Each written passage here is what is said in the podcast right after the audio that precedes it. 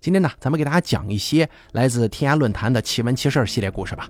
本期第一个故事的楼主名字叫姚音，由大开为您播讲。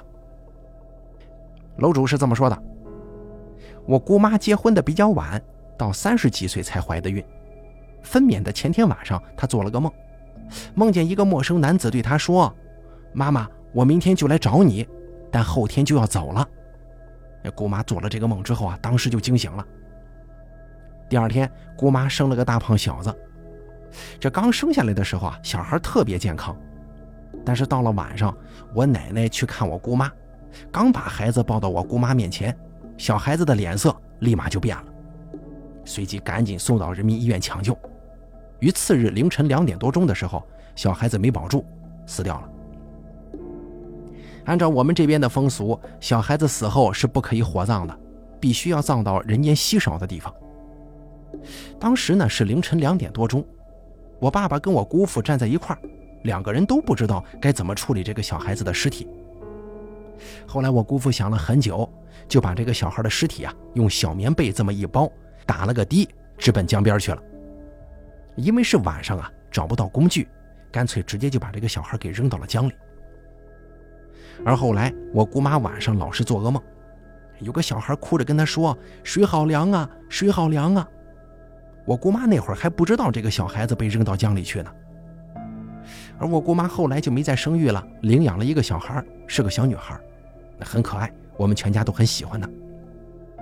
她呢一直放在乡下我奶奶这边养，因为我姑妈工作比较忙嘛。这个小孩子长到两岁的时候掉到粪坑里淹死了，我大伯做了个小棺材，把他埋在了江边上。而在他死的当天晚上，我梦到他了，他跟我说。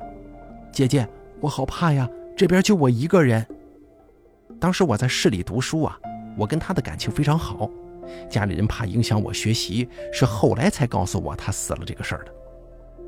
我早上起来觉得很奇怪啊，就打电话回家，我说我怎么做了这么一个梦呢？家里人听了之后就说我是多想了。后来听我奶奶讲，那段时间每天晚上两点来钟，她总是能闻到一股大粪臭味儿。床也会剧烈摇晃，他一大喊的话，哎，这个事儿就好了。我姑妈也跟我说，那几天晚上啊，他们家老是有人在敲玻璃。我姑父到了第三天就说：“孩子，不是我们害你的，你走吧。”后来就相安无事了。再后来呢，我姑妈去找了一个会看事儿的人，这个人呢，把我妹妹给叫上来了。我妹妹就通过这个看事儿的人告诉我姑妈。是他哥哥来把他领走的。他哥哥是谁呢？就是一开始的时候扔到江里的那个。他们现在啊，正跟他爷爷，也就是我姑妈的公公，住在一块儿呢。再给大家讲下一个故事啊。我们这边几乎每家都是楼房，一代代的翻新，都把自己家的房子搞得很气派。这个故事说的是某一家人花了几百万造了一栋别墅。哎呦，这房子别提多漂亮了，还自带花园呢。每次上市区都能从那儿经过，因为他家就在大楼旁边。后来啊，房子造了很长时间，终于造好了。但是当主人家第一天住进去的时候，当天晚上家里就全部爬满了蛇，吓得一家人呢赶紧就跑出去了。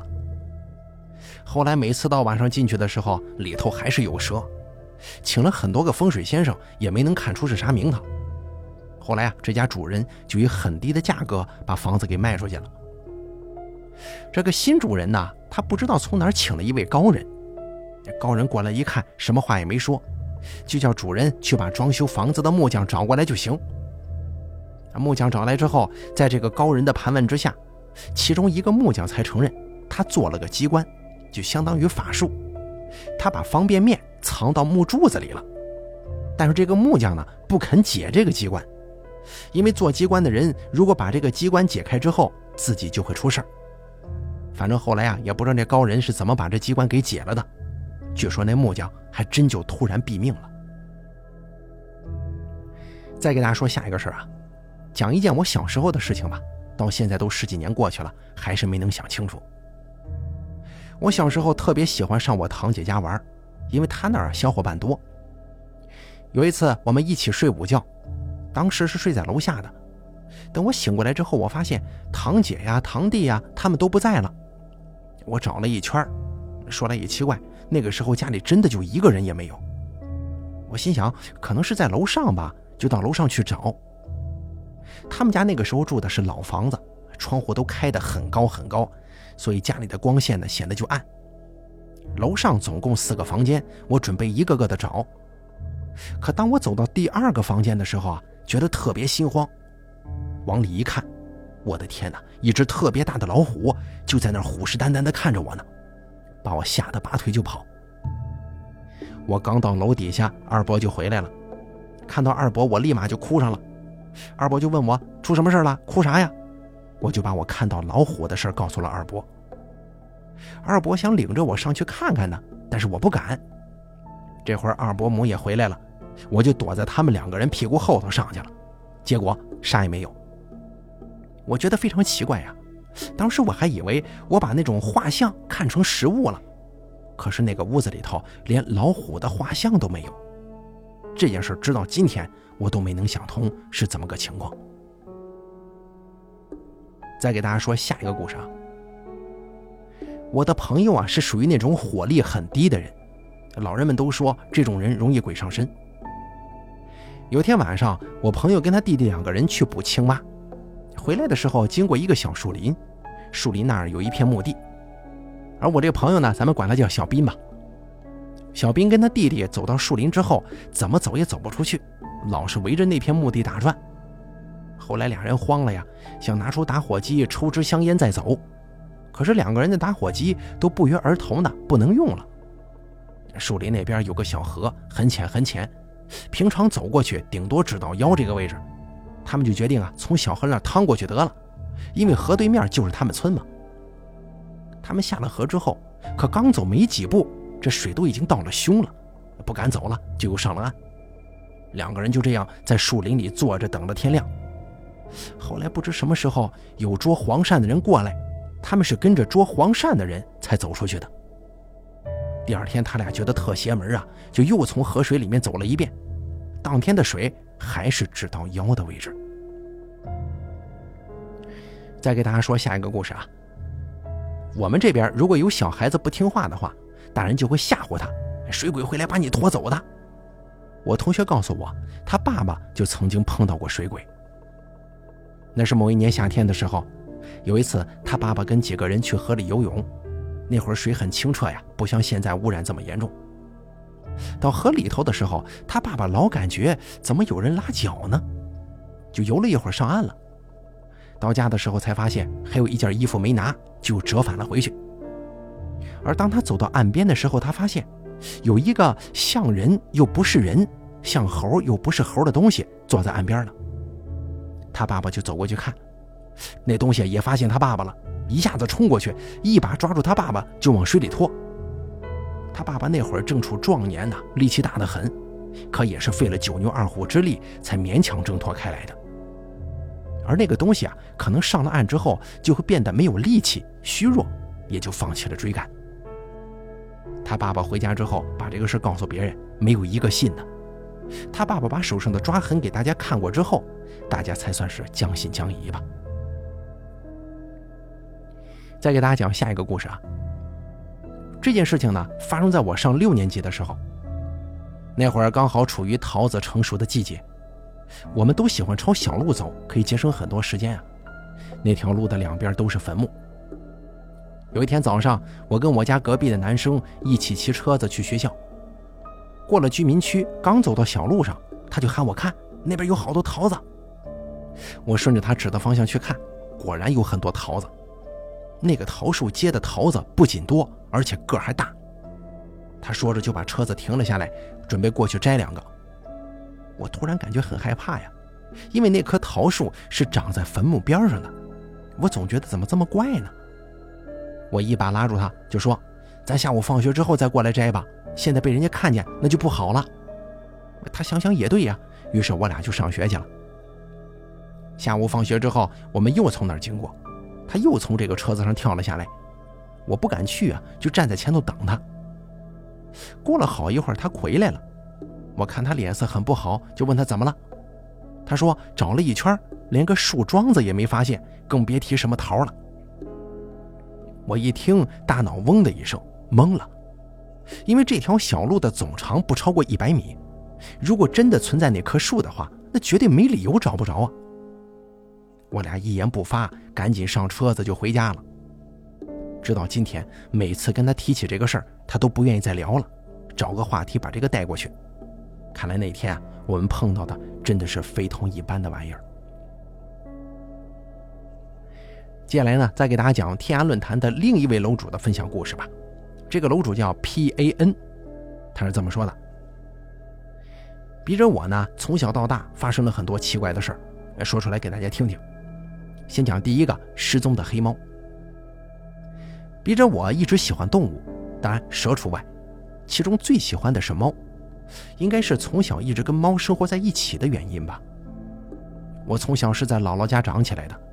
那会儿姥姥家有很多猫，三只还是四只来着。很小的时候，大概没上幼儿园，我记得我天天睡觉都抱着猫。由于呢，当时姥姥家没有人能照顾我，所以找了一个关系很好的邻居来照看我。我们都管他叫赵姥姥。他家也养了很多猫，最漂亮的是一只黑色的猫，蓝绿色的眼睛。而平常他没有空关照我的时候，我就跟这只猫一起待着。哎，它好像很有灵性啊。就在床边一直看我。后来我发现，只要跟这个猫平视，不停地眨眼，然后停下再眨，猫就能对人特别放松，就好像是能交心那种滋味儿。不知道为什么，我总觉得这只黑猫有很多话想说，但当时年龄小啊，表达能力有限，很多细节也记不清了。我妈妈他们就特别害怕黑猫，说黑猫不吉利呀，晚上叫能死人呐，什么什么的。但是我就是喜欢这只猫，总想把它抱回家。可姥姥说不可以，黑猫不能出屋子，出了屋子就该出事了。虽说我们住的是平房啊，但这黑猫确实从来没出过屋子。我当时不理解啊，但后来真的就出事了。我在赵姥姥家一直待了大概有三到五年吧，一直到上小学才回的自己家。中间在我四岁左右的时候，我晚上在姥姥家睡觉。我姥爷肺不好，晚上打呼噜超级恐怖，就跟嚎叫似的。但小孩觉多呀，躺下睡着之后根本就无所谓。不过那天晚上我刚睡着，就觉得我姥爷的呼噜格外响，而且越来越恐怖。紧接着，N 多奇怪的声音传来，就是那种嗷嗷的抓心挠肺的声音，全都传过来了。后来姥姥家养的猫就全都开始叫唤上了。我忽然看见赵姥姥家那只硕大的黑猫就站在窗户上看着我，蓝绿色的眼睛悠悠地泛着红光，就这么一闪一闪的。我噌的一声站了起来，在床上就喊：“黑猫，黑猫，赵姥姥家的黑猫来了，黑猫来了！”就这么叫了大概十多声吧，声音超级大，同时啊，四周的声音也越来越多。后来那黑猫就一直这么看着我，特别惨的叫了一声。就没了。这是我第一次听见它叫，好可怕呀！后来四周一下安静了，我就觉得有人在特别特别用力的咬我，还叫我的名字。我睁开眼一看，我已经站在窗户门口了。我姥姥说我是梦游跑过来的，还一直叫黑猫什么的。我当时直愣愣地说：“姥姥，怎么那么吵啊？是不是出事了？”我姥姥说：“没事睡你的。”就把我给抱回来了。第二天再去赵姥姥家的时候，那只黑猫居然不在了。赵姥姥说，昨天晚上门窗都锁得好好的，早上一看猫就没了，其他的猫都还在。就为这事儿，我还哭了好几天呢。后来过了没多久，后面街道的某一家失火了，整栋房子呼呼冒烟，烧的半边天都是红的，一闪一闪的，就跟那天晚上的猫眼睛一样。大人哭，小孩叫，还有这个救火车的警笛声、猫的叫声，都特别像我那天做的梦。再后来呀，听说他家这个火灾呀是有人放火烧的，那家的家长管教孩子太过严格，孩子的心理产生了变形，半夜起来把他妈给剁死了，也把他爸给砍得不成了形，并且自己放了火，还在外头瞧热闹呢。最后啊，他被枪毙了，他妈妈死了，爸爸活了下来。上个月我妈去姥姥家大院，还看到过那个男的，脖子上有一条很大的疤，还有烧的根本就没法看的后背。再给大家讲下一个故事啊。当年从姥姥家里屋的窗户望过去，外头是一片空场，还有高台子，有点像现在学校的简易操场，上头还印着一些标语啥的。那个空场大概得有个五十米见方左右吧，或者更大，早就拆了，我也记不清了。我的童年都是在那儿度过的，踢球啊，放风筝啊，哎，周围也全是平房。跨过这个空场，对面是一个公共厕所，再过去就是幼儿园。美好的童年啊！行了，咱们书归正传。当时呢，我们每天白天在那玩，那虽然有点荒，但是很清爽，因为四周有很多的树。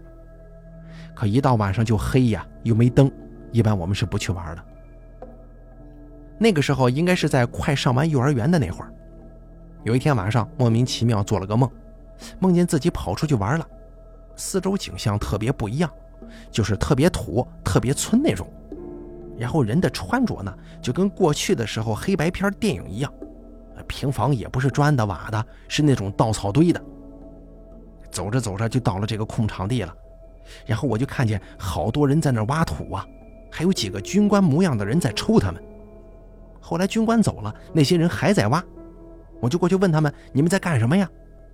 而那些人就一直挖，一直挖，不说话，我就蹲那儿看。后来我看到他们背来很多很多的东西往里头倒，我当时就吓坏了，因为他们倒的都是白骨，一堆一堆的白骨。再后来我就吓醒了，醒了之后我就使劲哭，跟我姥姥说那个空场地那边有死人，好多死人呢，一堆一堆的。我姥姥说我是做噩梦吓坏了，给做了个鸡蛋羹压惊。小孩也不懂嘛，吃了之后就特别美的睡觉了。后来过了几年，大院改造，姥姥家这片的平房都得拆。哎呦，真是不挖不知道啊！一挖吓一跳，那空场地下面横七竖八的摆了六七口棺材，黑漆漆的。当时的工人吓得扔下手中的工具就跑了。我那会儿已经快小学毕业了，正好周末来姥姥家串门，一到院子门口就看见有 N 多个坑，里面摆满了棺材。其中有几个工人胆子比较大。说这是古墓啊，里头肯定有宝藏，就把棺材开了。结果里头埋的是小日本的军官，还有个日本女特务。开棺材的时候还好着呢，可是没过几秒钟就变成白骨了。我记得那些棺材里头啊，确实有一些好东西，但是都被别人抢了。还有个小屁孩拿了个棍子戳着骷髅脑袋到处跑呢。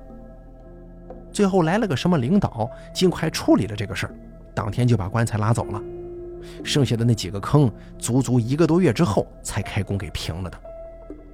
而那个骷髅头被那孩子扔到了公厕房顶，谁都不敢弄走。晚上上个厕所都得卯个一百二十分的胆子，闭着眼睛冲进去，上完之后头也不回的就跑。其实啊，我谁也没敢告诉，里面有一个人长得跟我梦中那个拿鞭子的军官特别像，因为他眼睛瞎了一只，戴着个眼罩，特别明显的特征。再给大家讲下一个故事啊。老爷去世应该快十多年了，因为我小啊，大人从来不说这个事儿。但你要是问我是怎么知道的，那也是我在半夜时候做梦知道的。其实倒不如说是我跟我哥同时被老爷托了梦。